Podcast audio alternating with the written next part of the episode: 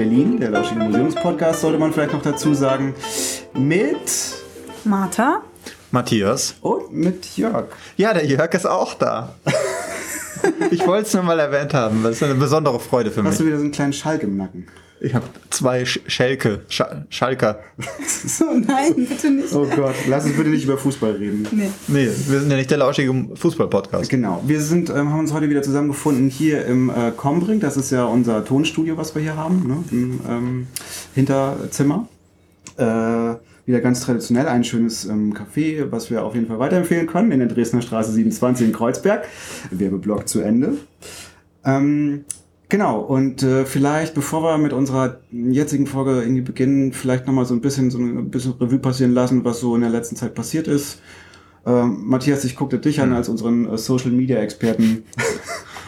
Ich gucke ich guck Wie, woanders wie hin. viele, wie viele äh, Follower haben wir äh, zugewonnen bisher? Äh, Ich zähle die ja, also ich treffe die auch alle persönlich und gebe ihnen kurz die Hand, damit, damit wir das klar machen. Wir haben äh, irgendwie, also wir sind ja eigentlich aktiv, sind wir nur bei Twitter als Museum Backcast und ich empfehle euch auch, äh, alles stehen und liegen zu lassen und uns da jetzt erstmal zu followen. Äh, das ist das Schöne an diesem Podcast, ihr könnt auch Pause machen, später weiterhören. Ähm, genau, und äh, wir haben ein bisschen rumgeschrieben, weil wir waren ja das letzte Mal, die ähm, Älteren unter euch erinnern sich, in der deutschen Kinemathek äh, Museum für Film und Fernsehen. Und ähm, da haben wir ein bisschen rumgeschrieben und haben danach gefragt, wo könnten wir denn als nächstes hingehen? Ähm, Ah ja, stimmt. wenn ihr genau schaut, so ein bisschen nach oben gucken jetzt, dann könnt ihr es lesen, wo wir waren. Ähm, aber eigentlich haben wir noch andere Vorschläge bekommen. Zum Beispiel das äh, Deutsche Technikmuseum ist vorgeschlagen worden, das Jüdische Museum ist vorgeschlagen worden und der Bunker des Grauens. Äh, ich meine der äh, Deutsch, nee, der Storybunker. genau, da hat der Enno Lenzer auch schon gesagt, ja, das ist eine gute Idee und vielleicht sollten wir auch da mal hingehen. Genau, Okay, also wir haben ja. viele äh, Vorschläge bekommen. Die äh, fügen wir unserer Liste hinzu. Die, äh, wer nochmal führt genau? Äh, die haben wir einfach da rumhängen, ne? Ja, ja, wir haben eine Liste. Ja, die Liste. Aber Jungs, wir haben was total Wichtiges Was vergessen. haben wir denn vergessen? Wir haben ja so einen netten Drink. Ach ja, wir haben ja die. Drinks wir haben, noch. wir haben gar nichts getrunken. Also, jetzt erstmal anstoßen. Ja, dann stoßen wir also mal wieder an. Ja, Achtung. Prost, Hier mit Gin Tonic. Prost. Gin, Äh, Gin, Gin, Gin. Gin wird so zu unserem ähm, Museum-Back äh, Getränk. Der wird aus Käfern hergestellt übrigens. Das wissen die wenigsten. Ja. Das ist ja ekelhaft. Hey, was wird denn daraus aus dem Käfer gemacht? Nix, ich dachte, das wäre so ein Signature Museum Backgetränk. So. Okay. Wir haben mich Eis im Mund, das ist voll unpraktisch. Verstehe. Ähm, Gab es sonst noch ähm, irgendwas außer so ähm, kleine äh, Gespräche auf Twitter? Nö, eigentlich nicht, ne? Nö, der, der, der übliche Hass auf der Straße, der uns entgegenschlägt, nachdem wir die Museen verlassen. Nee, aber äh, das Schöne ist, äh, ein kleiner Hinweis, äh, irgendwelche fleißige Helfer, ich weiß nicht, wer es war, fängt an, in Berlin bei Museen, bei denen wir schon waren, ähm, unser Logo zu hinterlassen. Das heißt, wenn ihr in Berlin unterwegs seid, die Augen offen haltet, könnt ihr vielleicht kleine Käferchen entdecken. Ach so, wer ist denn das? Weiß ich nicht, ich kenne die auch persönlich nicht. Ich nehme an, das sind so ganz unangenehme Persönlichkeiten. Hm, verstehe. Ja gut, ähm, dann hätten wir eigentlich jetzt den ersten Teil hinter uns gebracht, ne? Mit dem Museum Bach und was da so los ist. So, und jetzt äh, sprechen wir mal über das Museum, in dem wir waren, ne? Wir waren nämlich im Museum Binnenwerkstatt Otto, Otto Weid. Weid. Genau. Und was ist das überhaupt für ein Museum und wo findet man das? Das ist die Frage. Das findet man im Puls der Stadt. naja, also das ist echt in dem größten Touri-Knoten der Stadt, finde ich, weil es da alles auch so verwinkelt ist am Hackischen Markt. Und der Hackische Markt ist ja bekannt für seine super schicken äh, Szeneläden und Touri-Läden und Ampelmann hier und äh, keine Ahnung. Du meinst den Ampelbahnladen da, wo sich Matthias noch einen, äh, einen Anhänger gekauft hat? Ich weiß überhaupt nicht, was ihr wollt. Das ist alles original Berlin, was man da bekommt. Ja, also zwischen diesen ganzen. Tünnef und, und, und Krimskrams und Sachen, die ähm, einfach nur so Konsum sind und äh, per se verachtenswert. Oh, die große Konsumkritik. ähm, findet man auch ähm, sehr wichtige Dinge. Und eigentlich fand ich das gar nicht so schlecht. Nämlich in so einem, also ihr müsst euch vorstellen, der Hackische Markt, diese Hinterhöfe, die haben super hergerichteten, für Tourist blitzblank polierten, geputzten Hinterhöfe.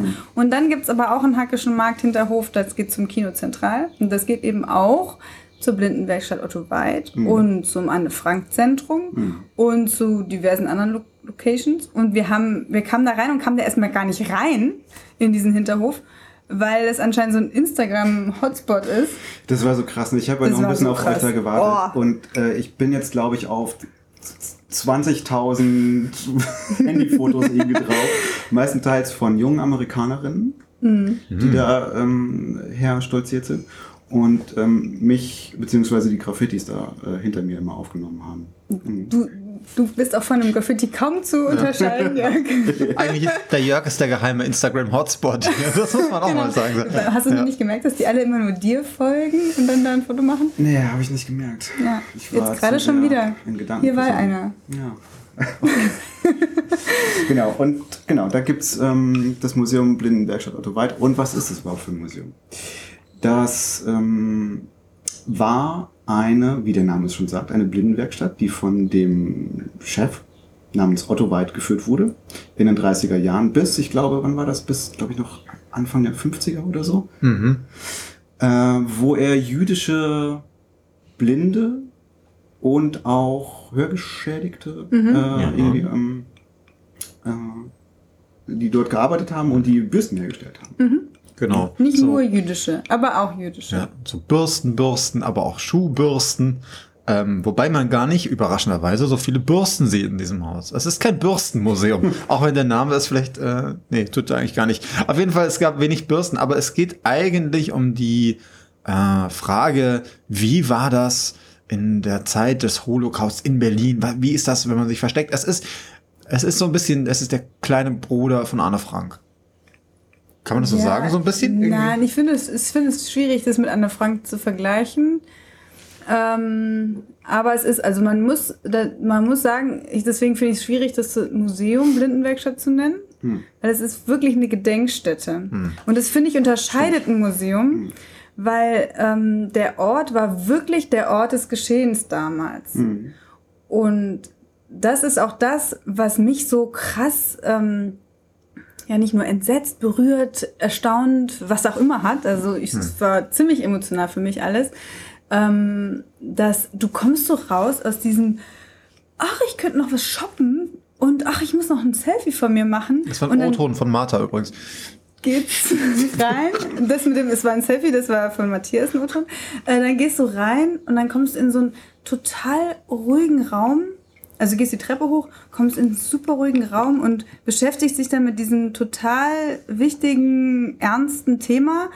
Und ähm, diese, äh, ähm, diese Räumlichkeiten von dem Museum sind wirklich die Räumlichkeiten, wo damals diese Bürsten hergestellt worden sind, wo der dann Büro hatte. Aber auch ganz, ganz hinten durch eben wo ähm, jüdische Mitbürger auch versteckt worden sind. Also in so einem fensterlosen Raum hinter einem Schrank. Und das ist, finde ich, mehr eine Gedenkstätte. Also klar, Gedenkstätte Museum, weiß man nicht, die Bezeichnung klar. Aber es, dieses, dieses Gefühl Gedenkstätte hat bei mir überwiegt, Ja. weil es einfach so sehr das Ja. ist hier passiert, diese Orte, dieser Ort, diese Wände haben diese Lass uns doch mal, Stimmen genau, lass uns doch mal den, geatmet. den. Ort einfach mal beschreiben. Also Ja. man geht irgendwie Treppchen hoch, dann ist man sozusagen im Seitenflügel da von dem Hof. Äh, Im ersten OG ist es, glaube ich, ne? Ja. Ähm, und dann hat man ziemlich lang bezogene Räume, die hintereinander angeordnet sind. Und in diesen Räumen waren, war das Büro, war irgendwie der Versand der, der Bürsten, dann war die Bürstenproduktion selber, ne, mit den, mit den kleinen äh, Tischen, die da standen. Ähm, und so, also es war sehr linear einfach aufgemacht. Und eigentlich ist so die, das, nicht WG geeignet. ja, genau. Durchgangszimmer. Ja, Durchgangszimmer, ja genau. Ähm, und dann war eigentlich das, was du auch gerade erwähnt hast, ähm, so, dass äh, man hat halt Dielen, man hat halt irgendwie den, ja, im ersten Raum noch nicht, aber dann so im zweiten Raum hat man halt einfach den, den, den Putz irgendwie gesehen und auch noch so so an der Wand, ne? Und auch noch so äh, Teile der Nee, das war Tapete interessant. Das fing erst so. an, Ja. das mit dem Putz und der Tapete. Also zuerst waren wirklich weiß getünchte Wände. Da waren die ganzen Fakten, da war alles zu Otto Weit, da war alles zu den, Hm. ähm, da war auch so Medienstationen. Das war der Teil vom Museum. Ja. Und dann waren zwei Räume, und das fand ich sehr interessant, also drei, eben auch dieser versteckte Raum. Ähm, dann ganz, die letzten drei Räume, da war der drittletzte, also der erste Raum war mit hellblauer und sehr, ähm, ja, das war eine sehr, es war eine Farbe, die einen wirklich äh, auch ein fröhliches Gefühl gegeben hat irgendwie. Da wurden die Personen beschrieben, die, ge, die gerettet wurden, also die überlebt haben. Und dann kam dahinter der Raum, das war da war der, der wo der Putz anfing Ja. zu blättern Ja. und die Tapete so hervor äh, guckte. Und dann war der nächste Raum in so einem ganz gelblichen, grauen, verputzten, sehr kalten, düsteren äh, Farben. Und da waren die, die gestorben sind, die es nicht geschafft haben. Und dann hinter dem Schrank war der Raum komplett leer. Genau. War Obwohl- auch wieder so sehr, ähm, äh, ja, wie nennt man das, mit so Patina halt an. Das war Ähm. eigentlich, ähm, das waren eigentlich so die, äh, an der Wand so die Sedimente der verschiedenen Jahre, irgendwie seit der Zeit Ja. sozusagen, die so übrig geblieben ist. Ja. Ne? Die waren jetzt nicht farblich so abgestimmt. Nein, das war nicht neu äh, gestrichen. genau. Ich, Quatsch, vielleicht haben sie auch ein bisschen, äh, keine Ahnung, was. Wer weiß, was da alles restauriert irgendwie in der äh, Oder abgemacht passiert oder ist, was genau. auch Mhm. immer. Ja. Aber ich finde das insgesamt ganz spannend, weil es ist halt nicht, es ist nicht die Geschichte ähm, von äh, jüdischen Bürgern, die sich da verstecken und dann äh, überleben sie da alles und der Krieg geht irgendwie gut aus, sondern es ist eben genau das Ding, die werden irgendwann verraten und werden gefunden. Und ich finde, ähm, wenn man diesen, diese Räume so abläuft, ist es ja auch nicht so, dass man da eine Chronologie abläuft, sondern man hat immer mal, man erfährt schon vorher was und nachher was, aber ähm, während man sich quasi auf diesen Raum ja zubewegt, geht, wird alles mehr und mehr kaputt, man bewegt sich, kommt immer mehr in diese Zeit zurück, also bis man am Ende wirklich da ist, wo der Raum noch so ist, wie er eben zu diesem Zeitpunkt äh, war. Und das finde ich total irgendwie, irgendwie auch faszinierend gemacht. Das ist mir währenddessen gar nicht so 100% aufgefallen, aber ist natürlich auch eine äh, erzählerische, ähm, erzählerischeres Mittel. Das fällt mir ehrlich gesagt erst jetzt auf. Das fällt mir Ja. auch erst jetzt auf. Also das war, äh, genau, ich habe mich nämlich in dem ersten Raum ihn gefragt, der war ja, ne, der war ja gestrichen. So. Und dann gab es aber so einen ganz kleinen Teil, vielleicht habt ihr den auch gesehen, so ziemlich unter der Decke, der halt so rechteckig nicht gestrichen war, wo man so den Putz drunter sah. Ach so. Und also mag sein, dass das vielleicht jetzt nur Zufall gewesen ist, aber vielleicht war es auch so intendiert, ne, dass es, dass man da schon sozusagen Ach schon so einen so. kleinen Blick unter diese Unter, unter die Fassade Ja, so vielleicht. ein, eine Schicht weggenommen hat und dann im, und immer Ja. mehr wegnimmt und am Ende sogar hinter ein Möbelstück gucken Ja. muss. Ah ja. Also, aber vielleicht nochmal kurz zurück. Vielleicht sollten wir nochmal kurz was dazu sagen, was jetzt diese, also nochmal ein bisschen mehr zu der Blindenwerkstatt selber sagen oder auch zu dem Museum. Also, es ist, das Museum ist ähm, ja Teil der ähm, Stiftung Gedenkstätte Deutscher Widerstand. Richtig. Äh, da ist halt nicht nur die Blindenwerkstatt drin, sondern da ist halt die tatsächliche Gedenkstätte Deutscher Widerstand drin. Das ist ja da äh, hier in dem äh, äh, Bentler-Block oder Ja, wie heißt genau. das? Ne? Da, wo, Wendlerblock mit der Wendler. Nein, äh, also da, da wo, ne, wo, wo die Stauffenberg, äh, ähm, der Stauffen, äh, die, der, Atten, der Atten, Hitler-Attentäter Stauffenberg auch ähm, dann ge, gelyncht worden ist, glaube ich. Ne? Egal, auf jeden Fall, äh, das ist so die, das ist so die ähm, Haupt, ähm, äh, das Hauptmuseum oder die Hauptgedenkstätte innerhalb dieser Stiftung. Und dann gibt es noch äh, ein, zwei andere, ich weiß gar nicht mehr. Ja, wobei äh, ganz generell ist überhaupt die, ich finde die Geschichte dieses, dieses, ähm, dieser Werkstatt ganz faszinierend. Also um nochmal auf diese, auf diese Stiftung da eben zu kommen, weil es, wenn ich es richtig gelesen habe, war es wohl so, dass irgendwelche Studierenden Ende der 90er Jahre quasi auf diese, auf diese Räume gestoßen sind und die Geschichte darunter entdeckt haben. Und man sich dann entschlossen hat, die eben als Gedenkstätte nach und nach einzurichten und es dann eben unter die Fittiche genommen hat von dieser Gedenkstätte Deutscher Widerstand, um da irgendwie auch eine Organisation also organisatorische Struktur drumherum zu bauen. Und das finde ich eigentlich ganz spannend. Also es ist jetzt nicht so, dass es ist nicht die Wow-Geschichte wie bei, wie bei Anne Frank. Ich deswegen nochmal die, die Verbindung darüber, weil da ja, im Original Anne Frank Haus hast du natürlich auch diesen Ort, ja, diesen authentischen Ort. Aber ähm, dadurch, dadurch, dass du dieses Tagebuch der Anne Frank hast, das überlagert ja so alles. Das kennt, das kennt irgendwie der. Und eben diese Geschichte kennst du nicht, aber es ist eine überraschend irgendwie auch ähnliche Geschichte direkt vor Ort. Aber geht so ein bisschen unter, weil, also wenn, ich glaube, wenn man sich was anschaut, dann vielleicht tatsächlich diese Gedenkstätte Deutscher Widerstand da in diesem Blog. Mhm. Aber dieses, ähm, diese, diese äh, Bürstenwerkstatt da äh, hatte ich gar nicht so auf dem Schirm. Ja, ja, ist ein ziemlich kleines Ding. Und die haben auch, glaube ich, auch nur ein paar ähm, Mitarbeiter. Also es sind wirklich nicht sehr viele Leute, die das da irgendwie ähm, äh, machen. Ähm, und wir hatten uns ja noch am Ende kurz noch mit äh, der netten jungen Dame da im Empfang unterhalten, die auch erzählte, dass das, äh, ne, der, der Eintritt ist umsonst. Es kommen halt auch viele Guides einfach dann so rein mit den Gruppen.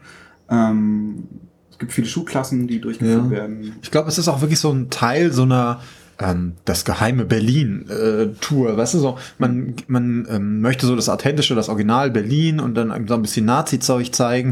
Und deswegen sind, auch, glaube ich, viele Stadtführungen unterwegs, die gucken sich verschiedene Sachen an und gehen dann eben auch noch da rein, weil Ja. du kannst da einmal diese hackischen Höfe abdecken damit, aber auch so Nazi-Geschichte, aber auch so eine also im Anführungszeichen positive Geschichte, weil du jemanden hast, der sich für Juden der Zeit eingesetzt hat. Ja. Also echt ganz spannend.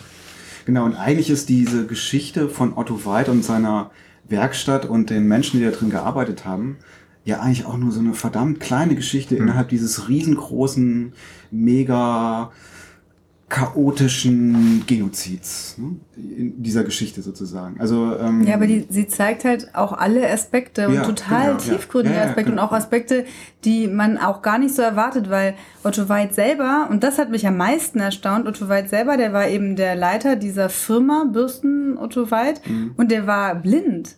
Also er war selber blind und Leiter einer, einer Firma. Ich weiß, er hatte wahrscheinlich auch ganz viel Hilfe, klar, Ja. aber man sieht Fotos von ihm dort in, in diesem Museumsteil. Ähm, wo er äh, Verträge unterschreibt Ja. und so weiter. Und das finde ich, also diese, dieses ganze Thema Blindenwerkstatt Otto Weid hat so viele Aspekte und die Mhm. wir auf die heutige, also die so super relevant sind heutzutage auch, nämlich dass ein ein, ein, ein Erblindeter eine Firma leiten kann. Also wie, Hm. Ja. wie, wie, wie, das ist so, das ist unglaublich toll. Und wo ist das jetzt heutzutage? Weißt Ja. du, wir, müssen total viel über Inklusion nachdenken und auch in den Betrieben und was auch immer. Und das ist einfach so ein tolles Beispiel dafür, dass eben Das hatte ich auch vorher überhaupt nicht auf dem Schirm, dass der Weid auch blind gewesen Ja. ist. Weil ich habe mich irgendwie am Anfang auch gefragt, ich komme da rein, Blindenwerkstatt. Ja, wieso sollte man jetzt eigentlich eine Werkstatt, also in der Zeit auch, ne, eine Werkstatt äh, äh, gründen, die, wo nur Blinde angestellt sind? Ne? Ja, aber Und- Bürstenwerkstätte waren sehr oft äh, äh, von, also äh, wie, wie rum? Also blinde Menschen haben sehr oft in Bürstenwerkstätten gearbeitet, so oft. So. Ja, okay. Ist, ist für mich ein Also äh, schon- komplett neues schon Thema. damals, So, aber dann, ja. ne, dann äh, machte es für mich auch irgendwie, also vielleicht mit der Tradition, die du jetzt gerade erzählt hast, aber für mich auch irgendwie Sinn, okay, Otto Weid war selber auch blind. Ja, das ist Und da ergibt sich für mich halt auch irgendwie so eine Motivation oder so, eine, ne, so ein Zusammenhang vielleicht. Aber auch Ist- wie er so viel, also das muss man, man muss sich das mal reinziehen. Otto Weid hat nicht nur eben diese Blindenwerkstatt geleitet, hat nicht nur ähm, eine jüdische Familie hinten versteckt. Er hat Gestapo ähm, bestochen. Hm. Er ist äh, dieser seiner Sekretärin damals, die dann Ja, auch der deportiert Licht. wurde, der Frau Licht, Alice Licht, hinterhergereist Hm. und hat ähm, also nach Auschwitz hinterhergereist, hat, hat. Oder Theresienstadt. Ist dann nach Theresienstadt, genau. Also sie ist aber über, über Auschwitz, er ist auch nach Auschwitz gegangen. Ja. hm. Also hat wirklich l- alles in Bewegung gesetzt, um, um dieser Frau zu folgen und ihr zu helfen und hat so viel gemacht, obwohl er eben blind ist. Ich finde es total toll. Ja, alles auf eigene Kappe vor Dingen. Ja, Also es ist nicht nur so sozusagen dieses, dieses Beschäftigen von Menschen, dieses Verstecken äh, von Verfolgten. Ähm, es ist auch das, das ne, es werden, es werden nach und nach eben halt auch, ich glaube 43 ist das, da gibt es halt eine große Razzia innerhalb Genau. der, äh, in der, innerhalb der Blindenwerkstatt. Übrigens, was ich auch irgendwie echt abgefahren fand, äh, fand war, ähm, vor 43, vor dieser großen Razzia, dass, dass da stand, dass ähm, diese Blindenwerkstatt halt zwei bis dreimal wöchentlich durchsucht worden ist. So, also da kamen dann immer zweimal, zwei bis dreimal so die Gestapo vorbei oder sonstige äh, Typen irgendwie, um halt diese, ne? So, und also das hat er gemacht. Er hat äh, den Leuten ähm, Care-Pakete in Anführungszeichen Ja, geschickt genau. äh, mit Lebensmitteln. Er hat irgendwie, ne, als sie schon nach Theresienstadt ähm, deportiert worden sind, Also er hat echt extrem viel gemacht. Nicht nur natürlich alleine, und das ist ja auch Thema, so, sondern er hatte natürlich auch ähm, viele Helfer, also seine Frau beispielsweise, ähm, aber eben halt auch andere äh, Freunde äh, und äh, Angestellte sozusagen, die da auch ihm unter die Arme gegriffen haben. ne? Aber er muss ja auch, also er muss ja mit seiner Art an diese Helfer auch ähm, an sich, also er hat mit seiner Art diese Helfer überhaupt zu Helfern gemacht anscheinend. Ja. Weißt du, das finde ich so Ja. toll. Und das ist so ein Zeichen für Zivilcourage. Es ist ein Zeichen für, Ja. ich stecke Leute an mit meiner Überzeugung gegen diesen Nationalsozialismus. Und das finde ich so ein, so, ein, so ein Aspekt, der auch Mhm. super rauskam in, in dieser super kleinen, also man muss sich nochmal Mhm. vorstellen, diese Ausstellung, die bestand irgendwie nur aus vier, fünf, sechs kleinen Räumen, also wirklich Ja. sehr kleinen Paar Räumen. Klar, paar Vitrinchen.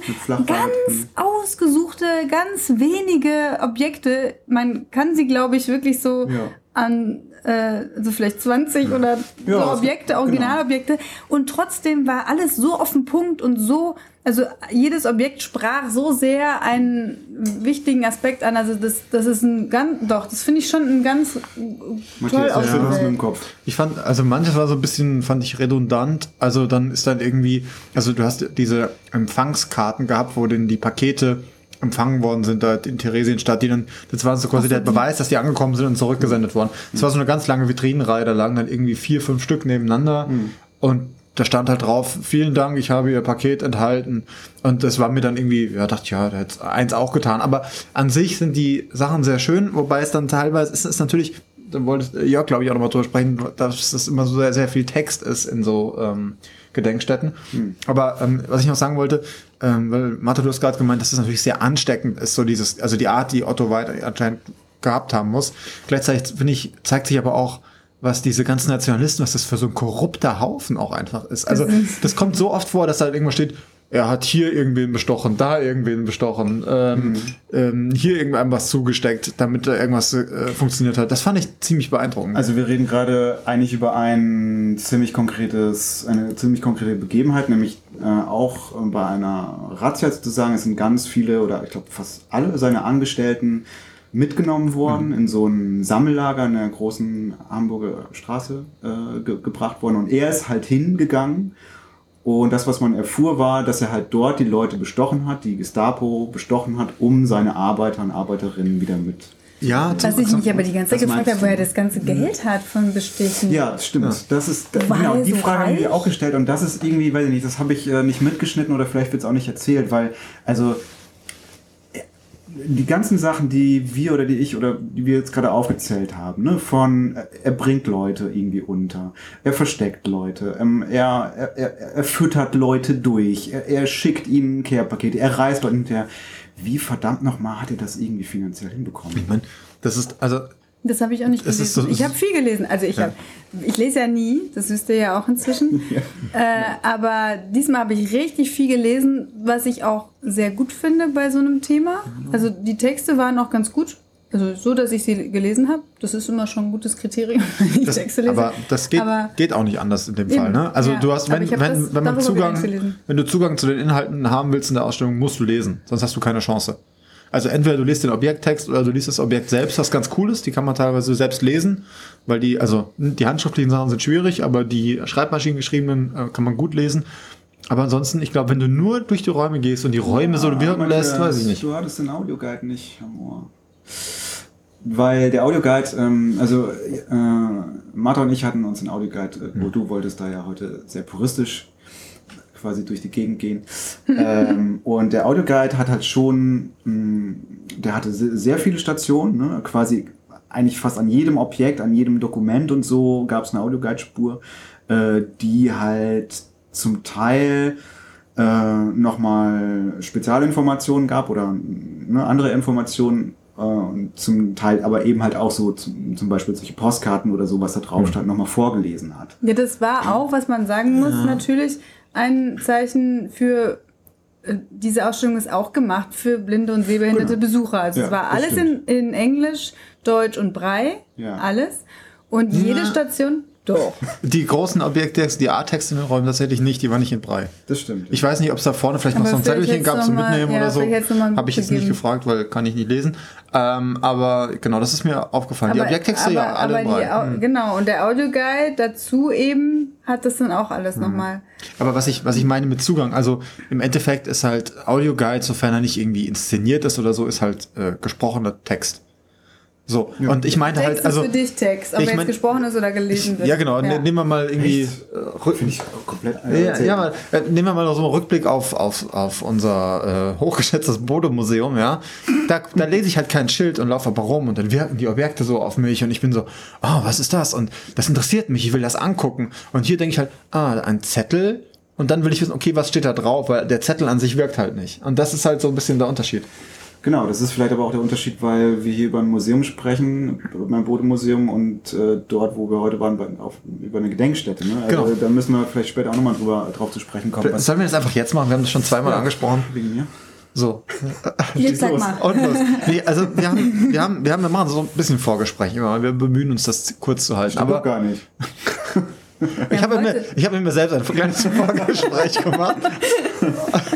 Und ähm, also wir haben, wir haben überlegt, was ist das? Was ist der Unterschied zwischen einem Museum und einer Gedenkstätte? Und eine Gedenkstätte, die hat natürlich oft den, also so ein Auftrag, finde ich, hat, schwingt immer damit. Deswegen ist da auch der Eintritt, glaube ich, umsonst, wenn man sagt, das ist was, da, da sollte man mal hingehen irgendwie. Das ist so, das hat eine Wirkung. Hier Gedenkstätte für die ermordeten Juden Europas oder Ja. sowas, ja. Und da geht man hin, das hat eine Wirkung. Museum ist mehr so Freizeit irgendwie, oder? Ist das, ist das schon ein Unterschied? Ja, Ich, ja, ich weiß nicht. Ich würde sagen, dass bei in Gedenkstätten auch vor allen Dingen so politische Bildungsarbeit äh, geleistet wird. Ne? Äh, das ist vielleicht irgendwie was, was man bei, was man bei Museen nicht unbedingt so generell äh, hat, sage ich jetzt mal. Ne? Und ähm, Gedenkstätten. politische Bildungsarbeit. Ja. Äh, Bildungsarbeit sollte im Museum ja auch Ja, gemacht politische werden. Ja, Bildungsarbeit, ja. genau.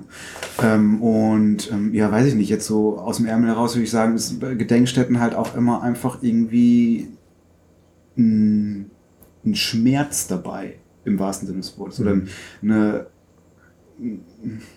eine E- Emotion, eine, die so fokussiert ist Ja, auf bei- eine ein Ja, genau. Also Gedenkstätten, okay, bei dem Denkmal für Ermordung europäischer Juden ist das was anderes, aber Gedenkstätten wirken ja ganz oft durch den Ort. Das, was du im Bodemuseum Ja. hast, das durch, die- durch die Objekte, ist es bei Gedenkstätten der Ort, weil es Hm. ist der authentische Ort.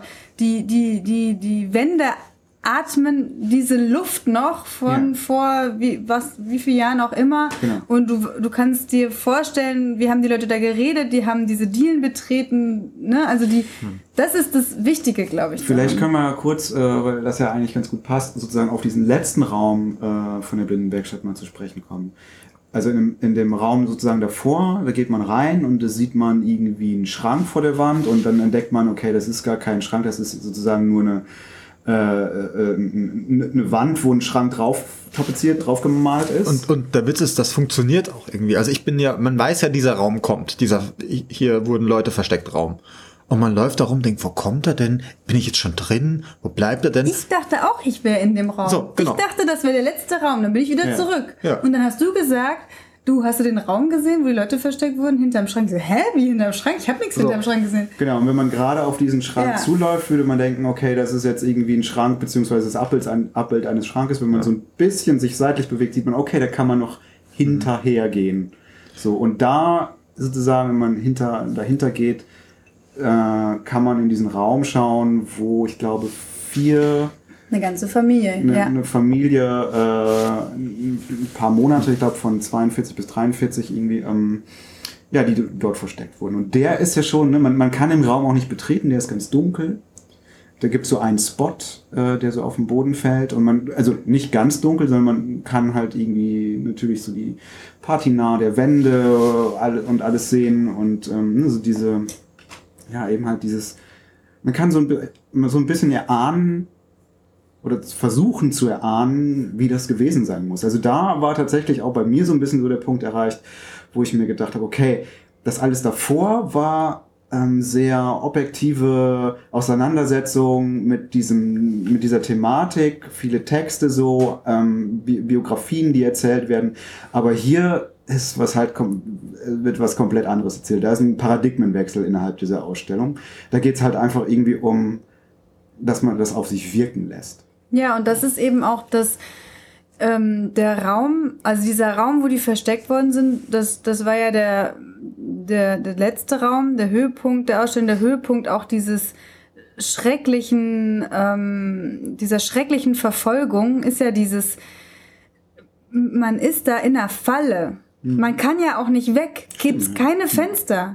Und, und, und in Gedenkstätten ist ganz stark, und das, das ist auch sehr gut gelungen, dass du dieses Gefühl vielleicht durch den Raum, natürlich kannst du es nicht fühlen, was die Leute damals gefühlt haben, auf keinen Fall, aber dass du das ein bisschen erahnen kannst und diese Emotion, also es deine Emotionen anspringt. Also dieses Emotionale, was Ja. bei mir schon bei jedem Text, der um NS-Zeit geht, äh, wo ich schon, Geht schon bei äh, dir da los, bei ne? mir los und aber da ist richtig dieses oh, es zieht mich runter, was du vielleicht meinst mit dem Schmerz. Hm. Also so dieses, ich bin da jetzt echt betroffen, berührt, wie auch immer. Also, dass, dass es dich packt einfach. Ja. Und das finde ich sollte eine Gedenkstätte auf jeden Fall, also finde ich sehr, sehr wichtig. Aber ein Museum muss es nicht. Also ein Museum wird dich niemals emotional so, so, so ergreifen, oder?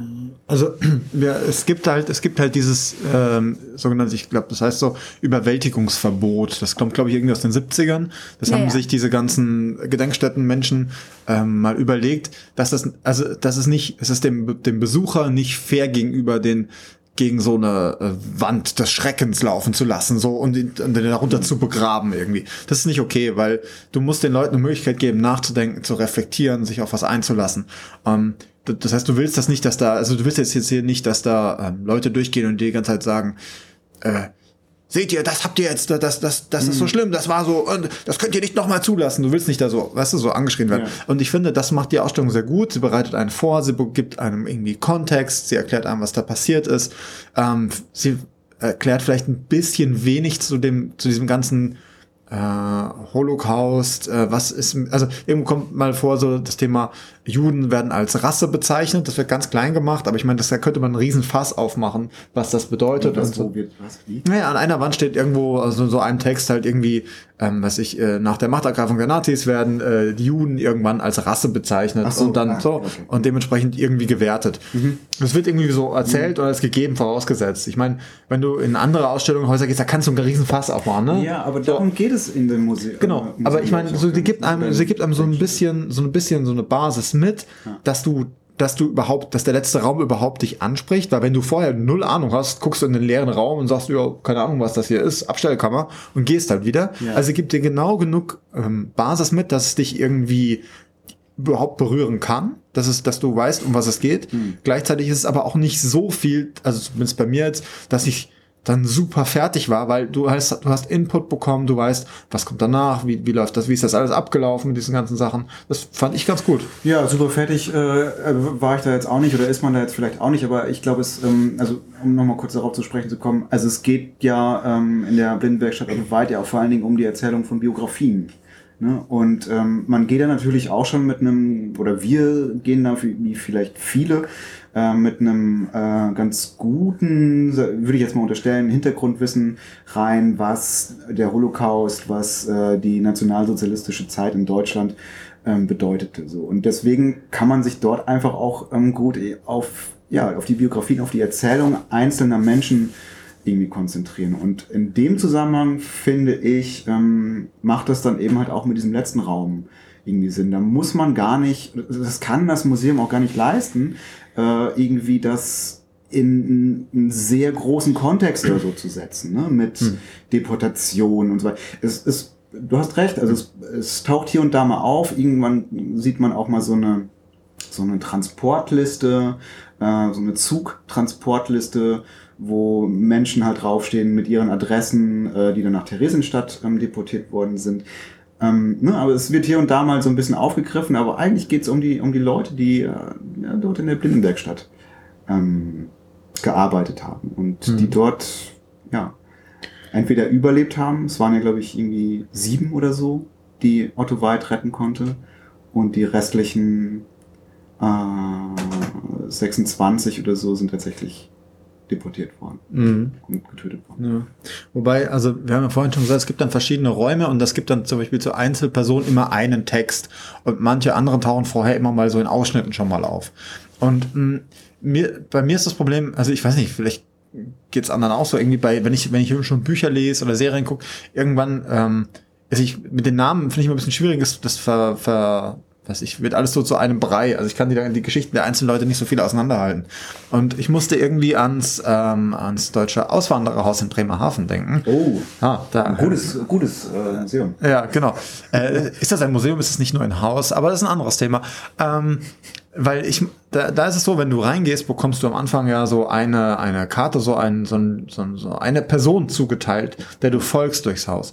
Und ich habe dann auch überlegt, ob das nicht auch eine Möglichkeit wäre, hier für das Haus, dass man sagt, okay, jeder bekommt am Eingang so, eine, so ein kleines Kärtchen mit so ein paar biografischen Hinweisen und man folgt dann einem der Leute, die gearbeitet haben in dieser Werkstatt, um, damit man den so ein bisschen enger kennenlernt, ein bisschen näher. Und dann kann man sich auch austauschen und eben erzählen, hey, was ist mit deinem passiert? Und dann hast du vielleicht, vielleicht einer einen gehabt, der hat überlebt, ein anderer ist aber irgendwo geschnappt worden, ein anderer ist irgendwo anders entdeckt worden, der andere hat sich abgesetzt nach England. So, da kann man sich ein bisschen austauschen. Hätte ich auch ganz spannend gefunden, weil dann hätte ich mich, glaube ich, mehr konzentrieren können auf eine Person. Ja, das stimmt. Also ich finde dieses Konzept, dass man so einer Biografie folgt, auch eigentlich ähm, ziemlich gut. Aber was ähm, ja schon am Anfang auch der Ausstellung ähm, angesprochen wurde, war, dass man tatsächlich auch zu echt den wenigsten Leuten halt ähm, Quellenmaterial hat. Ne? Also das, was man dort in der Ausstellung sah, das war wahrscheinlich schon das Maximum. Ne? Äh, Die haben ja auch keine Sammlung oder so oder kein Depot oder so, wo sie, ne, oder ein Archiv, weiß ich jetzt gar nicht. Aber ähm, also das, was man in der Ausstellung an Biografien sieht, das ist halt schon so das Äußerste. Und wenn du, könnte ich mir vorstellen, wenn du halt so, so einen Audioguide machen willst, wo es eine Biografie irgendwie gibt, dann braucht das schon auch ein bisschen mehr Fleisch, weißt du, als jetzt nur eine, eine Rückkarte aus Theresienstadt, wo drin steht, wir haben deine, ne, dein Paket bekommen oder so. Weiß ich nicht, keine Ahnung, ist jetzt nur so eine Mutmaßung. Aber prinzipiell ja, also prinzipiell würde ich sagen, ist sowieso die Vermittlung von Sachen, von Inhalten äh, über Biografien immer eine total lohnenswerte Sache. Weil das, also für mich ist oft das Problem, mir sind äh, Leute oft auch so ein bisschen wurscht. Also ich habe, ich hab, wenn ich keine Verbindung zu denen aufbauen kann, wenn ich keine Zeit habe, mich da auf, auf eine Person zu konzentrieren irgendwie, dann, dann wird so einer nach dem anderen abgefrühstückt da Ja. irgendwie und ich gehe dann wieder raus. Und ich glaube, wenn ich ein bisschen länger Zeit habe, so ein bisschen, weißt du, so Hintergründe zu erfahren, was Ja. ist das für jemand gewesen, wo hat der vorher gewohnt, wo kommt der her, Ja. wie war der Alltag. Du hast auch, du hast Ja, zum Beispiel keine Kleidungsstücke oder Das keine stimmt. Spielzeuge, irgend sowas. Wie gesagt, schwierig, gibt's anscheinend nicht. Aber bei mir war es zum Beispiel so, dass, äh, also man hat irgendwie viele Biografien innerhalb dieser Ausstellung, also Biografien in Anführungszeichen. Ähm, und ich habe dann aber mich so ein bisschen mehr zum Beispiel für, für Otto Walds Sekretärin, die, die äh, wie hieß sie mit Vornamen? Alice. Alice Licht so interessiert, weil ähm, die halt von der halt ziemlich viel dort war. Die hat dann so Gedichte geschrieben, wo sie so ihren Alltag und das, was sie so erfahren hat, irgendwie äh, wieder gespiegelt hat. Man hat halt auch diese, diese Geschichte erfahren, wie Otto White ihr nachgefahren ist, sozusagen, um sie äh, irgendwie vor dem Schlimmsten zu retten. So, also bei mir war es so, ich habe dann Du hast ja selber so einen Weg unbewusst benutzt, quasi ja. äh, irgendwie habe ich mich so ein bisschen mehr auf Ich finde das auch wichtiger. Ich finde so, ein, so mit so Kärtchen und das ist mir zu spielerisch für dieses Thema, weil ich glaube, sie machen auch sehr viel Bildungsmaterialien, die haben auch sehr viele ähm, äh, Schul Schulklassen und, und eine unglaublich große, ähm, auch ja, also für so ein kleines Museum gute Bildungsarbeit machen die, denke ich. Und da ist es vielleicht interessant, aber ich finde es zu, äh, man, man, ist in, man ist diesen Menschen doch immer schon auch gefolgt und hat man, also man hat die schon immer so ein bisschen, ist man denen gefolgt und dann, Ja. ach, das ist die schon wieder. Und dann hat man, es ging mir genauso, dann habe ich eine im, in, in Erinnerung behalten, also, ach ja, stimmt, und da ist es wieder über sie. Und ähm, und das fand ich, ähm, das finde ich reicht auch bei so einem kleinen, bei so, bei so einer kleinen das ist ja klein. Das kann das man ist- sich schon, genau. also ist- bei einem Riesending würde ich das, würde man vielleicht auch lost sein, aber bei so einem, ja, das finde ich schon okay. Das ist wahrscheinlich genau der Punkt. Ich meine, das Ding heißt irgendwie äh, Museum Blindenwerkstatt Otto Weid. Und es ist eben nicht Museum Blind, äh, Museum Holocaust Gedenkstätte, sonst Ja. irgendwie was. Und das ist, das ist genau der Twist. Also es geht hier wirklich nur um diese verhältnismäßig kleine Gruppe von Leuten, die da ist. Und deswegen machen die da nicht dann den, nehmen nicht den großen Blick, sondern den, Ja. den kleinen. irgendwie. Es ist wirklich, Jörg hat es am Anfang gesagt, das ist nur echt nur ein Ausschnitt. Und mit dem, mit dem kann man auch irgendwie handeln. Ähm, ich glaube, das ist genau das Problem, was viele haben, die irgendwie äh, in so ein KZ fahren oder sowas. Und da kommt nämlich dieses, ähm, dieses Überwältigungsding wieder her.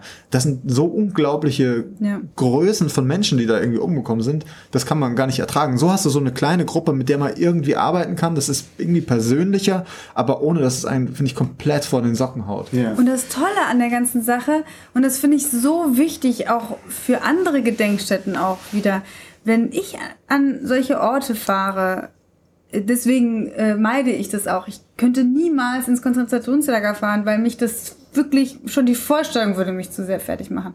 Aber wenn man mal so einen, hat, so einen Ort hat wie bei der Blindenwerkstatt Otto Weid, hat man immer diesen Funken Hoffnung mit dabei und immer auch dieses krass, es gibt Leute, die setzen sich für andere ein, die setzen ihr eigenes Leben aufs Spiel, die bleiben bei ihren, ähm, äh, ähm, also bei, die, die bleiben stark, ja, und ähm, das finde ich so, das finde ich viel wichtiger, ehrlich gesagt, als wenn ich diese ganzen Schreckenstaten der Nationalsozialisten immer um die Ohren gehauen bekomme. Und ich habe, also ich kann das nochmal erklären, warum es mir so, so, warum ich das echt satt bin, das die ganze Zeit zu hören, weil ich als Schülerin Ja. in allen Willkommen Schulfächern, ja. in allen Schulfächern, der Deutschlehrer, der Geschichtslehrer, der Religionslehrer, der am liebsten noch der Mathelehrer, alle haben uns wirklich jahrelang mit diesem Thema äh, um die Ohren gehauen. Ja. Und ein Buch nach dem anderen mussten wir darüber lesen Ja. und ich konnte es dann wirklich nicht mehr ertragen. Ich war auch super gesättigt. Das war bei mir ganz genauso. Bei, Und- bei dir wahrscheinlich auch. ne? Nee, überhaupt nicht Nee? tatsächlich. Echt? Ich habe Nationalsozialismus genau einmal gemacht in der Schule. Und das lag aber dran, dass wir, glaube ich, von der, Gott, von der sechsten bis zur zehnten, glaube ich, drei Geschichtslehrer hatten, weil die immer irgendwer ausgefallen Okay. ist. Und dann haben wir immer wieder von vorne anfangen müssen. Bei der wir dann- Französischen Revolution. Ja. Nee, das ist ungefähr, ja, nee, beim, beim Faustkeil.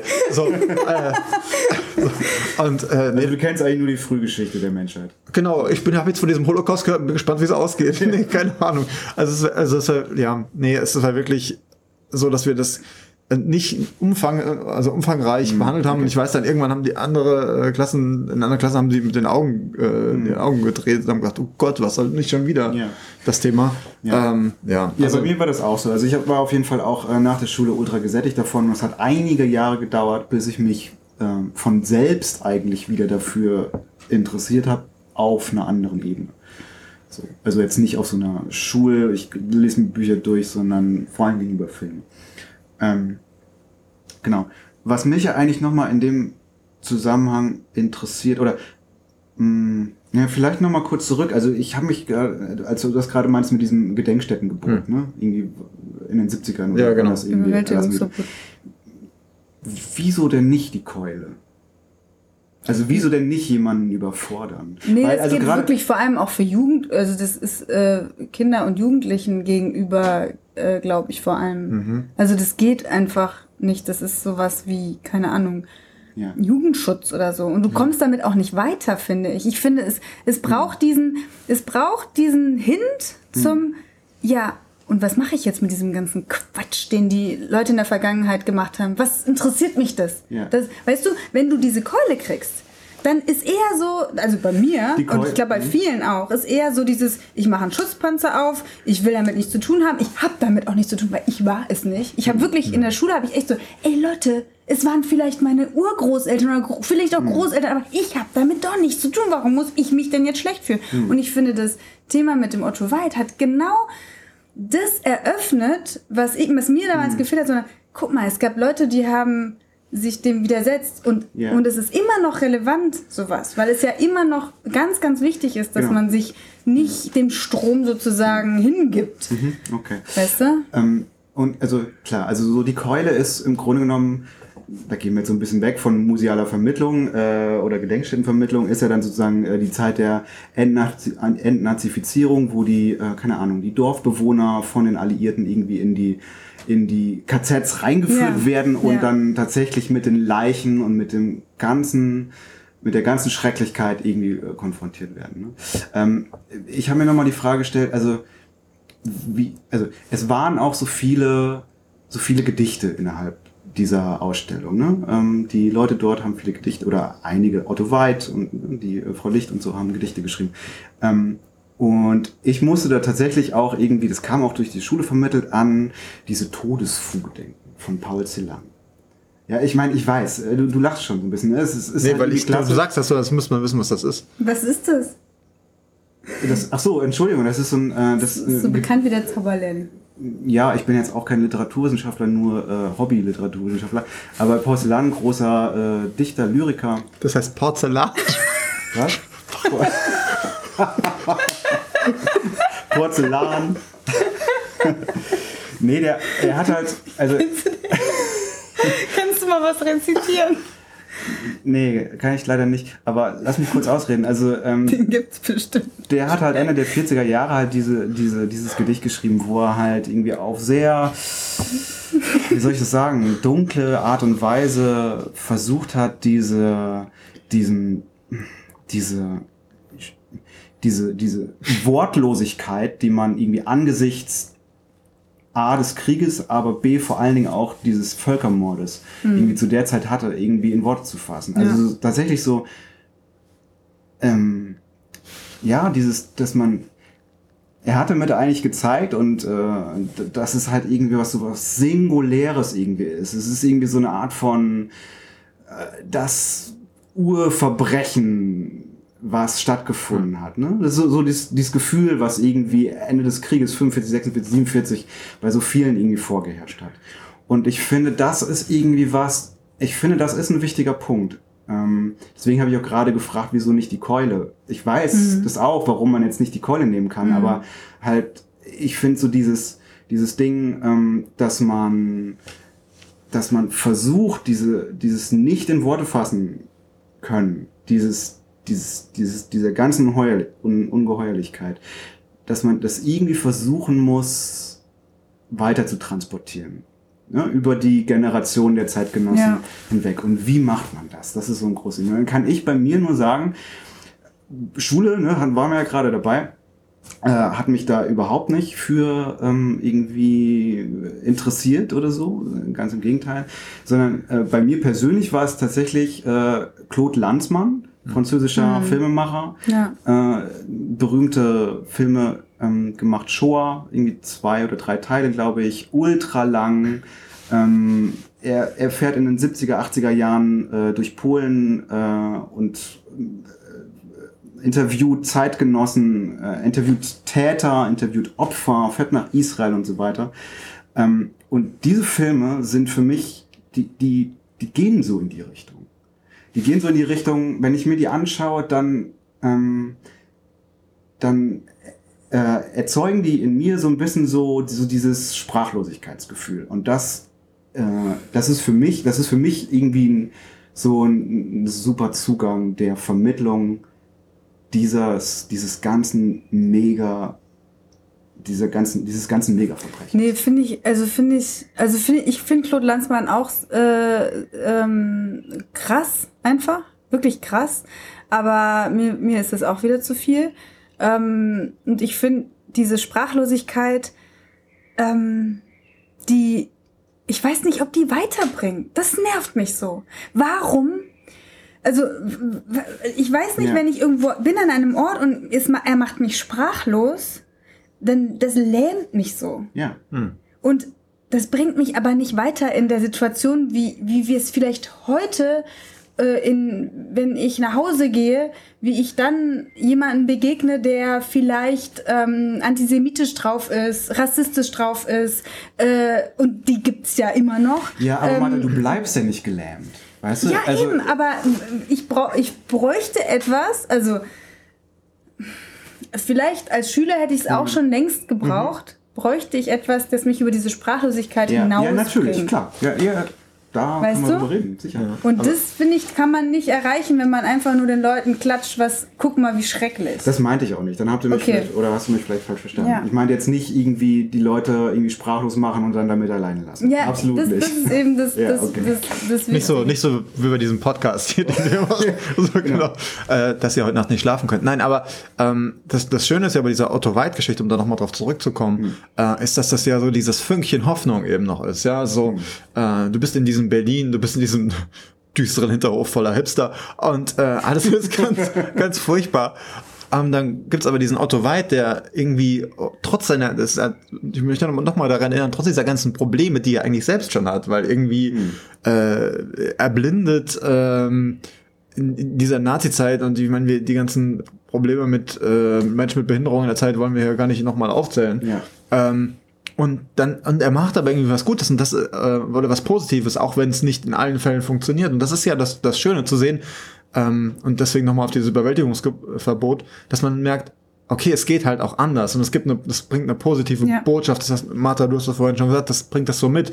Und es ist eben nicht dieses, der Holocaust war unausweichlich. Nein, war halt doch. Das waren halt Leute, die haben sich dafür entschieden. Und es waren Leute, die haben sich dagegen entschieden. Und das nehme ich so ein bisschen für mich auch mit. Deswegen kann ich da auch positiv aus diesem Haus rausgehen. Ja. Es ist immer Man muss aber- jeden ja. Tag, das, also die, ich, das Tolle an diesem Otto Weid finde ich, du hast jeden Tag die Möglichkeit, dich zu entscheiden. Und jeden Tag, auch wenn dir selbst was Schlimmes widerfährt, zu sagen, Ich nein, ich mache da nicht mit. Ja. Und das finde ich das Tolle an dem. Bei Claude Lanzmann denkst du die ganze Zeit, oh Gott, oh Scheiße, oh nee, oh je. Ja.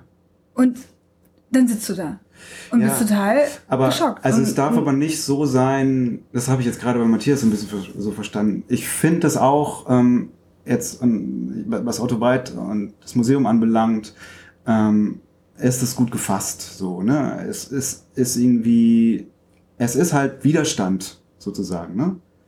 Stiftung, Gedenkstätte. Ja, aber zum Beispiel- Moment, lass mich kurz ausreden. Ähm, aber dieses, man kann was dagegen, also ich will jetzt aber irgendwie nicht so, so tot, also ich bin gerade so ein bisschen hin und her gerissen. Es ist halt, man kann sich dagegen entscheiden, die, ne, man kann sich, man, durch, durch die eigene Entscheidungskraft kann man etwas dagegen tun. Ich denke mir irgendwie aber immer nur auch zu dieser Thematik, zu dieser Zeit, ähm, sind die Umstände aber auch einfach so gestrickt, dass viele Leute das aber gar nicht in Betracht gezogen haben. Dass sie auch das gar nicht konnten. Also, na, konnten, das hört sich jetzt wieder falsch an, aber dieses, ähm, zu bequem auch einfach. ne? ja, zu bequem, ähm, oder weil sie halt einfach schlicht und ergreifend irgendwie verfolgt wurden. So, also so dieses, ich möchte, ich möchte dann nicht so eine, so eine Hollywoodeske Erzählung irgendwie drin haben. So War das aber jetzt ja dieses, es, es gibt die große Katastrophe, aber es gibt einen Helden, der äh, da raussticht und so, ne? So, das, Nee, ich weiß nicht, war- das finde ich der- unpassend. Aber war da auch nicht im Museum. Nee, natürlich Das war auch nicht Nein, ich Hollywood. habe es einfach nur ein bisschen Ja. weiter gedacht. So. Nee, ich meine nur, es gibt ja viele, du kannst ja wahnsinnig viele Widerstandsgeschichten. Also hier meine, in Anführungsstrichen, Lieblingsgeschichte, äh, ich finde sie einfach ganz toll erzählt, ist Hans Fallada, ähm, Niemand stirbt. Hm. Jeder stirbt für sich, also jeder stirbt für sich allein. Kennst du den, Matthias? Hans Fallada? Die, vom Namen, ja. Da hört es aber auch schon auf. Ach Leute, Mein Gott. Paul Meine, und Hans Fallada, die waren solo. Ey, Hans Fallada. echt? Fall, gibt sogar Fallerie, Hans Fallada. Fallada. Ey, mach dich nicht lustig bei Hans Fallada, der ist ganz toll. Meine, meine Lieblings-Nazi als Anti-Nazi-Erzählung ist in Glorious Bastards. So, das funktioniert ganz gut für mich. Okay, also, das habe ich zum Beispiel nicht gesehen. Okay. Aber ich gucke mir keine Filme über Nationalsozialismus an. Hans Fallada. Hans Fallada. Und das geht halt super schlecht aus. Die, die, die sind Widerstandskämpfer und werden ermordet. Ja. Aber das zieht einen auch irgendwie runter, weil das eben schlecht ausgeht. Aber es gibt eben trotzdem diesen, ähm, diesen Schub zu sagen, doch, auch wenn es schlecht ausgeht, ist es wichtig bei seinen, also sich, sich nicht beeinflussen zu lassen Ja. und bei, bei seiner Überzeugung zu bleiben. Ja. Und das finde ich so wichtig. Das ist, finde ich, viel wichtiger, als wenn man da jetzt, man muss aus Otto Weit keinen Helden machen. Ich finde wirklich am wichtigsten dieses dieser, diese eigene Überzeugung nicht zu verraten Geschichte. Ja. Was mich noch äh, interessieren würde, führt wieder ein bisschen weg, oder ne, bleibt eigentlich dabei, ist so die Frage, ähm, also der Vermittlung von solchen Themen. Ähm, und da ist jetzt in der, keine Ahnung, vor ein paar Wochen oder so, ähm, diese, dieser Instagram-Film oder diese Ah. Instagram-Filme irgendwie aufgetaucht. Ne? Das heißt äh, äh, Evas.stories und äh, erzählt die Geschichte eines auch überliefert, ne, quellenmäßig überlieferten ähm, jüdischen Mädchens. Ich glaube, ich bin mir ganz sicher, in Tschechien oder so. Ähm, oder in Ungarn. Äh, und die Prämisse dabei ist aber, ähm, was wäre, wenn es damals schon Instagram gegeben hätte, wenn jeder mit einem Smartphone ausgestattet wäre.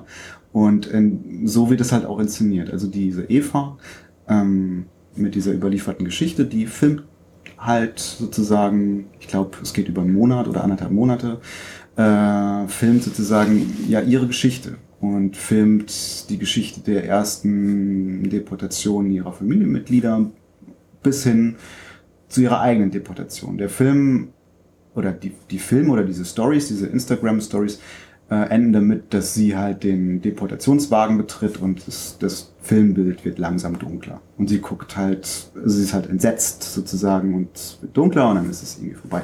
Ich konnte mir leider nicht äh, diese ganzen Stories irgendwie anschauen, weil ich keinen Instagram-Account habe. Äh, Das kann man nur machen, wenn man sich da einloggen kann. Fand ich irgendwie doof, egal. Ähm, aber eigentlich meine Frage ist, was haltet ihr von solchen neuen Formen der äh, Vermittlung von Holocaust und Genozid? Ja, also äh, ich kann sagen, ich habe das, ich hatte das auch entdeckt und ähm, mein erster Gedanke war, wow, voll cool. Dann habe ich mir so, es gibt so ein paar Teaser, die Ja. habe ich mir angeschaut, mehr habe ich mir auch nicht angeschaut und das hat mir auch schon gereicht. Okay. Äh, aber ich bin grundsätzlich positiv. Ich bin dann eher so, ja, mach halt mal, äh, wir gucken uns das an und entweder es bewirkt was bei den Leuten oder halt nicht. Aber ich finde, also wir haben ja gerade drüber gesprochen, so, oh, in der Schule müssten wir alle durchkauen, das war doof. Und jetzt reden wir, reden wir auch drüber, wie ist das, äh, wie wirkt diese äh, Blindenwerkstatt, funktioniert die oder funktioniert die nicht? Und ich finde es vollkommen legitim zu sagen, neue Zeiten, wir probieren was Neues aus und was funktioniert oder was funktioniert nicht. Hm. Also ob ich, ob ich das jetzt geschmackvoll finde oder was ist, glaube ich, auch was sehr Persönliches, aber da kann ich auch nicht sagen, ob das bei Leuten, die irgendwie 15 Jahre jünger sind als ich oder nicht, ob, ob das funktioniert oder nicht. Ja. Aber hätte man da nicht auch eine, eine Story nehmen können von einer, also von einer Figur, die es, also hätte man nicht was erfinden können? Ja, höchstwahrscheinlich. Aber ich meine, es bekommt ja dadurch erst irgendwie auch äh, eine, weiß ich nicht, vielleicht eine erzählerische Tiefe, dadurch, dass es halt eben halt auch eine, eine Nee, das ist dann wieder so was richtige, in Sensat- Anführungszeichen, Geschichte irgendwie ist. Ja, aber ist dann auch wieder so sensationsmäßig. Ach, ja, Ja. cool, jetzt wirklich. Also ich weiß nicht, bei sowas, das ist ja sehr Storytelling auch und Ja. so. Da finde ich bei dem, ich bin ja total für Storytelling, aber bei dem Thema sind die Menschen, die dieses Leid durchgemacht haben, mir wichtiger als die Menschen, die vielleicht ähm, bei Instagram möglicherweise dann sich super krass für Nationalsozialismus interessieren, weil sie da dieses Instagram-Dings gesehen haben. Das glaube ich auch einfach nicht. Also wenn sich, wenn jemand offen ist dafür und wenn sich jemand dafür interessiert, dann muss er nicht über Instagram damit in Berührung kommen. Dann, ne? D ähm, und wenn er sich nicht dafür interessiert, interessiert er sich auch nicht, wenn er dieses Instagram-Dings sieht. Ich, ich glaube, es könnte Doch, halt einfach. ich, Also, glaube nicht. Am, am, also ich denke mal, das könnte bestimmt irgendwie so eine Art von erster, erste Hinführung irgendwie zu so einem Thema sein. Aber als, ich- als ich es geschaut habe, gut, ich meine, ich bin halt auch eine ganz andere Generation. Ähm, ich war halt einfach immer, also ich habe dann hinterher mir auf YouTube das irgendwie angeschaut, weil da braucht, kann man das nämlich auch anschauen, wenn man kein Instagram-Account hat. Total geiler Workaround. ähm, ich war halt ständig irritiert. Ständig. Weil ständig ploppen halt irgendwie, was ist, ploppt halt irgendwie ein Herz auf, weil sie irgendwie ihren angehimmelten äh, Schulkollegen oder so ähm, ne, gerade filmt oder äh, ne, ne, so diese, diese diese, diese kleinen Gimmicks, die du irgendwie so. hast, um diese Insta-Stories irgendwie zu machen, ja, irgendwelche Grafiken ein, einfügen, irgendwelche äh, GIFs irgendwie machen, keine Ahnung, sie umarmt ihren Opa und dann macht sie so das, das Bein, knickt sie so nach oben und das wird dann halt so, ne, so GIF-mäßig so wiederholt. Und das war alles so, hä? Und dann äh, gibt es so eine Szene, wo ähm, ich glaube, ihre Mutter oder ihre Tante oder so ähm, schon deportiert wurde. Die Großeltern sitzen irgendwie total äh, traurig irgendwie am Tisch und dann kommt, kommt sie irgendwie so an und hat halt so das, also man sieht das nur aus der Handy-Ich-Perspektive quasi, ne? Und nimmt so ihre, ihre, ihre, ihre Oma, glaube ich, in den Arm und das ist alles so, das kann ich dem, das kann ich diesem Film nicht abnehmen, weil da ist halt immer eine Kamera im Spiel. Ja, aber So, das, ist, das ist eben das, was ich meine. Also du wirst niemandem gerecht. Du wirst dieser Person, die wirklich gelebt hat, natürlich meilenweit nicht gerecht. Hm. Du wirst dem Thema nicht gerecht. Du wirst den Jugendlichen nicht gerecht, die sich dafür interessieren. Ja. Ich weiß nicht, ob, das, ob man damit weiterkommt, Ja. wirklich nicht. Ich meine, es gibt ja auch andere Formen der Weiterentwicklung von so Vermittlungen. Also das ne? weiß nicht, ob man das mit der Shoah Foundation, äh, das gibt's nur in Amerika, ne? Ja, diese, da diese gibt's. Zeitzeugen Ja, also ich mein, ähm, ja. Interviews. Ja, ich meine, so zu diesem Überwältigungsverbot passt das auch sehr gut. Das ist ja immer vor allem die Arbeit mit Zeitzeugen, ähm, die irgendwie halt wirklich dabei und dran waren. Und das ist natürlich die, das ist die Monsterkeule, ja. Also wenn da einer vor dir steht, der sagt, ich war in diesem KZ, dann bist du halt vollkommen entwaffnet. So. Und äh, es gibt eben die Shoah Foundation, die es sich äh, diese Arbeit mit Zeitzeugen zu eigen gemacht hat und die jetzt auch eben dran sind. In den USA gibt's das schon. Äh, New Dimensions in Testimony heißt das da, eben Aufnahmen zu machen, äh, hochqualitative Aufnahmen mit ganz vielen, so ganz vielen Interviewfragen und die befragen dann eben Zeitzeugen und das sind eben quasi die letzten, bevor sie jetzt ja gut wegsterben und dass sie halt nochmal noch mal, ähm, Antworten aufzeichnen können und das Ganze wird dann irgendwie interaktiv aufgebaut. Ja, aber das ist ja genau, das ist ja der Clou an der ganzen Sache. Ja, du hast wie eine KI. Also du kannst Ja. ihm was Ja. fragen Ja. und er antwortet dann dir. ja, das ist eigentlich ein Bot. Also mit, mit einer gewissen Form der, Ja. naja, in Shoah-Bot. ja, genau. Mit einer gewissen Form der künstlichen aber das Intelligenz ist was- versehen. das so, finde ne? ich was Da- Man kann sich anderes. unterhalten, so mit, mit einem. Also das, das Ja. finde ich was anderes. Das ist, naja, so ein bisschen, was du erzählst von diesem Instagram, war das heute ja auch. Ja, du kamst aus diesem super hippen Graffiti-Instagram-Hotspot-Dings raus und dann hast du wusch, das Thema. Also bist ja auch, du hast es ja ständig, dass, sich, dass das so diese Grenzen sich so verweben oder Ja, überschneiden, überschneiden. Ja. und so. Und ja, Also, ich finde ich finde das jetzt im Nachhinein, also wie gesagt, ich habe mich nicht näher damit beschäftigt, aber ich finde diese Eva-Stories, ich finde das vollkommen legitim. Das Ding ist halt wahrscheinlich, wir sind einfach furchtbar alte Leute hier Ja. und bei uns, äh, wir nutzen das halt einfach nicht so. Also wir, ich meine, wir, äh, außer ich vielleicht so ein bisschen, aber ich gucke mir halt auch diese, ich gucke mir halt Bilder an und mache Bilder bei Instagram, aber auch, ich bin jetzt auch nicht der super Story-Mensch. Und also, weiß ich nicht, Ist ja. nicht der Super Story-Mensch? Nö, nicht so. Ich, ich habe ich auch falsch eingeschätzt. Ja, hier und da so ein bisschen. aber, äh, ne? Ähm, ja. aber es ist halt, ja, wahrscheinlich muss man es auch einfach nutzen, dass man es versteht und wir sind einfach zu alt dafür. ja. Das ist keine Ausrede allerdings. Gut, wollen wir mal zum Fazit kommen? ja. Also, für mich war, äh, da, wir waren ungefähr eine Stunde oder so, waren wir, glaube ich, drin. Ne? Ich fand das ähm, sehr gut, weil es eben halt diesen kleinen Ausschnitt hatte. Weil es nicht, hatten wir ja auch gerade schon, oder du, glaube ich, äh, Martha, auch schon gesagt, es war nicht das, äh, das Riesen, es wurde nicht dieses Riesenfass aufgemacht, ähm, Nationalsozialismus und äh, Shoah, sondern es wurde ein kleiner Ausschnitt gewählt und darin halt ähm, eine relativ überschaubare Ansammlung von Menschen, was ist mit denen passiert, wie haben sie agiert? Und das fand ich super. Und ich fand es auch ähm, jetzt wie gesagt erst so im Nachhinein ist mir das aufgegangen, so dass auch so diese sozusagen diese diese sehr lineare räumliche Hinführung, die ähm, die dann irgendwann zu diesem Versteck äh, irgendwie führte, wo dann, ne, wo dann langsam dann auch so die Patina. Also das hat mir auch sehr äh, super gut gefallen. Also man muss natürlich irgendwie viel, wie gesagt, es ist viel Text irgendwie dort äh, zu lesen. Man kann das so ein bisschen umschiffen, indem man irgendwie hört, einfach und sich einen Audioguide irgendwie holt. Aber dafür fand ich das, äh, fand ich das hervorragend. Also ich würde auf jeden Fall ähm, ja Leuten, die ja, die sich nochmal mit so einer Thematik beschäftigen wollen, ähm, das super ans Herz legen. Gerade weil es irgendwie so einen kleinen Zuschnitt hat. Ähm, ich fand es auch sehr gut, überraschend gut. Ähm, vor allem, weil es so ähm, angenehm portioniert ist irgendwie. Also ich meine, äh, wie viele Schulklassen, wie viele Gruppen, wie viele Bekannte kommen irgendwie nach Berlin und wollen sich dann auch mit dem Thema Nationalsozialismus ja irgendwie auseinandersetzen und auch Holocaust ist natürlich ein Ding. Und ich finde, da muss man nicht immer die super bekannten riesen Anlaufstellen mit tausenden von Touristen ansteuern, sondern man kann das hier so ein bisschen kombinieren. Also man geht zu diesen hackischen Höfen, guckt sich die ein bisschen an, aber hat, also wenn man mag, und hat dann aber gleichzeitig noch die Möglichkeit, in eben dieses Museum zu gehen, in diese Gedenkstätte, die, ich meine, wir waren jetzt irgendwie hier nachmittags da und es war, die haben bis 20 Uhr abends offen, was ich auch sehr cool finde. Und es war verhältnismäßig wenig los, es war kein Gedränge. Ja, die, Entschuldigung, darf ich nicht kurz? Ja. Die Frau meinte ja, dass äh, äh, nachmittags wenig los wäre, morgens aber immer total viel. Ja klar, da kommen die Schulklassen wahrscheinlich, ne? Ja, genau. genau, also geht irgendwie nachmittags dahin und dann, dann könnt ihr euch das Thema anschauen. Wir waren so ein gutes Stündchen, würde ich sagen, da drin. Das hat, wir hatten Zeit, uns alles anzuschauen. Wir mussten nirgends durchhetzen. Ähm, und es gibt einem eben, es gibt so, so diesen Hoffnungsschimmer nochmal mit und es ist der authentische Ort noch dazu. Das heißt, ihr müsst, es ist nicht irgendwie, wo irgendwo einfach ein Museum hingepflanzt worden ist, sondern ihr habt so eine wirklich sehr, sehr gute Kombination, die einem einen guten Einblick in das Thema bietet. Und wenn man sich da noch mehr beschäftigen will, damit kann man das machen. Aber wie gesagt, wenn ihr mal jemanden zu Besuch habt und vielleicht auch so eine Ecke mal zeigen wollt, die man fast sonst überseht, würde ich sagen, geht mit denen mal dahin.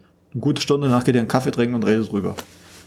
Also ich fand es auch, ähm, ich fand sehr beeindruckend, weil ich war ja eigentlich, eigentlich stand ich davor oder auch schon vorher, habe ich gedacht, so Gott, wer hatte eigentlich die doofe Idee, da hinzugehen? Ich will mich eigentlich nicht damit beschäftigen und auch jetzt muss ich wieder und ähm, ich bin jetzt aber auch echt froh, dass ich das gemacht habe. Also ich habe echt versucht, Jörg und Matthias äh, zu ähm, überreden. ein Das war Wochen vorher schon klar. Nein, nein, nein. Und, ähm, und äh, ich fand es jetzt wirklich gut. Und ich glaube, es ist auch was, was mir sehr in Erinnerung bleibt. Und ähm, ich finde es auch mal wieder, also erstaunlich, wie ein kleines Museum es schafft, das so gut zu machen. Also manchmal habe ich ja den. Eindruck, dass die großen Museen sich eine riesen Scheibe abschneiden können von so einer guten Ja. Vermittlung, von auf den Punkt bringen Sachen, gute Texte, die man sich durchlesen kann, die ein super schwieriges Thema haben und trotzdem liest man sich sie durch, die mit Biografien arbeiten, die einen auch ähm, den dritten Raum nicht langweilig machen lassen. Also ich finde, da können äh, große Museen wirklich auch ein bisschen was lernen von so kleinen Museen. Und ja, finde ich gut. Das war unser aller Fazit. Wunderbar. Dann haben wir fast wieder eine neue Folge vom Museum Bug fertiggestellt. Aber jetzt haben wir noch den letzten Teil. Und da darf ich wieder unserem Social Media Experten Matthias das Wort übergeben. Genau. Wir haben, wir haben ja über viele schreckliche Dinge heute gesprochen, aber der eigentliche Skandal ist, dass wir erst einen Kommentar in iTunes haben. so, das ist, ähm, genau, und äh, von irgendwem, ich weiß gar nicht mehr, äh, Aber ihr dürft mit euch einem jetzt nicht Codenamen. überwältigt fühlen. Nee, genau. Äh, doch, ein bisschen schon eigentlich. Okay. Das, das setzt genau jetzt ein und ihr brecht vollkommen zusammen, weil ihr feststellt, dass ihr nichts dagegen unternommen habt, dass wir so wenig Kommentare haben. ähm, und deswegen wäre es ganz cool, es wär, weil wir auch so lauschig hier sind, dass ihr uns auch einen, einen lauschigen, eine lauschige, angenehme Bewertung in Höhe von mindestens fünf Sternen äh, hinterlasst bei iTunes zum Beispiel und äh, uns auch abonniert. Und äh, das Ganze auch bei Spotify. Und aber sehr, sehr wichtig, und ähm, das ist das Zweite, was ihr euch jetzt mal schön aufschreibt, ist, äh, dass ihr uns mal einen Kommentar hinterlasst. und zwar auf museumbug.net. Ähm, da könnt ihr uns nämlich auch mal sagen, äh, warum ihr das alles ganz anders seht als wir zum Beispiel. Und warum äh, Gedenkstätten super doof sind und äh, Museen das einzige wirklich cool in eurem Leben. Ähm, genau, das könnt ihr da alles schreiben. Äh, oder auch ähm, bei Museum Bugcast, so heißen wir, ähm, aus Gründen des Platzmangels bei Twitter. Da könnt ihr uns auch followen und uns auch mal eine Meinung sagen. Oder äh, wie zum Beispiel der, wie heißt der Günther, glaube ich, der dann gesagt hat, äh, wo man so hingehen kann. Ja. Also wir sind, äh, man, wir sind noch, also wir sind noch beeinflussbar. Ja. Noch. Und ihr könnt, ja genau, noch. Wie, lang, wie lange dauert das noch? Äh, und ihr könnt uns natürlich auch eine E-Mail schreiben. Ja, Wir können eine Brieftaube vorbeischicken. Fernschreiber ist eigentlich das Präferierte bei uns. Genau. Oder E-Postbrief. Ja. So. Super, äh, Leute, dann haben wir es äh, mal wieder gepackt. Das war, äh, die, wie vielte Ausgabe war das jetzt eigentlich? Äh, Fünf. Die fünfte. Boah. Wow. Ja. Das ist schon ein Jubiläum, ne? Ja. Geil. Wir haben gar nichts ja, mehr Scheiße, zu jetzt trinken. haben wir nichts mehr zu trinken. Müssen wir uns gleich Neues zu trinken holen. Gut.